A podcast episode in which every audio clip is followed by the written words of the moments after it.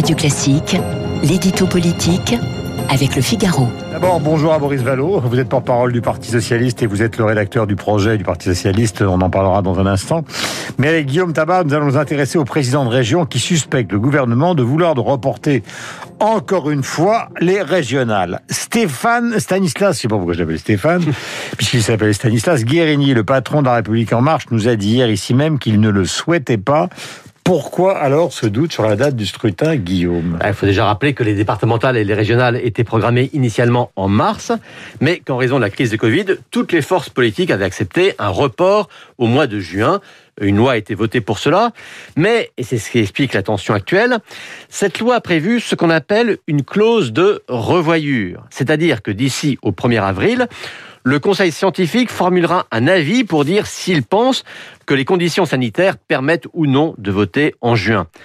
Bien sûr, hein, on n'est pas débarrassé du Covid, on ne le sera pas totalement en juin, mais la vaccination, espérons-le quand même, aura avancé. Et surtout, depuis un an, le pays a appris à s'adapter dans tous les domaines de sa vie. Euh, on peut travailler, même en télétravail. Les enfants vont à l'école, les métros circulent. Bref, avec des protocoles sanitaires, on arrive à s'organiser, même si tout est plus contraignant. Et il serait quand même assez paradoxal que l'on puisse presque tout faire, sauf voter. Alors, s'il n'y a pas d'objection majeure, d'objection majeure, expliquez-moi pourquoi le doute subsiste. Eh bien, parce que ce doute est de nature politique plus que sanitaire. Il y a plusieurs mois, Emmanuel Macron avait proposé une sorte de deal au président sortant de région. Je vous donne les pleins pouvoirs sur la mise en œuvre du plan de relance. En échange, vous acceptez un report des régionales après la présidentielle. Ce deal avait été éventé et donc il avait fait long. Mais pourquoi cette offre? Eh parce que le moins qu'on puisse dire, c'est que LREM part sans grande chance à ce scrutin. Et s'épargner une défaite à l'approche de la présidentielle, ça aurait toujours été ça de prix pour la majorité. Ensuite, chargé de plancher sur ce rapport, sur ce report, Jean-Louis Debré s'est répandu partout pour dire que ça restait le projet caché des macronistes. Sincèrement, je pense que Debré en a un peu rajouté, mais ça a quand même renforcé cette idée.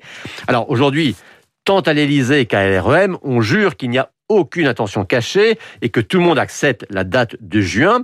Bon, pour plus de prudence, la quasi-totalité des présidents de région ont quand même signé hier une tribune dans le Figaro pour répéter leur opposition à un autre report.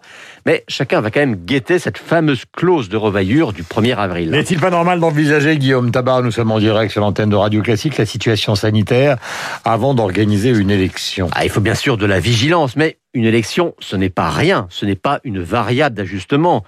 Euh, le rôle du pouvoir n'est pas de déplacer un scrutin en fonction de conditions sanitaires, météorologiques ou autres, mais de permettre et d'organiser la campagne et le vote pour que l'élection se déroule au mieux une fois encore, comme pour toutes les autres activités du pays. Puis quand même, hein, les États-Unis ont tenu leur présidentielle au pic de leur crise. Euh, une foule de pays a voté. Les Pays-Bas ont réélu la semaine dernière leurs députés. Dans aucun de ces pays, on ne s'est posé la question de changer de date.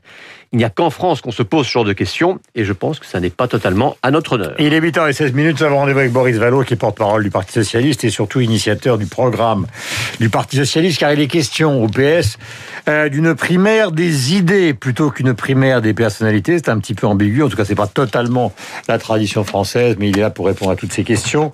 Et nous sommes, je le disais, en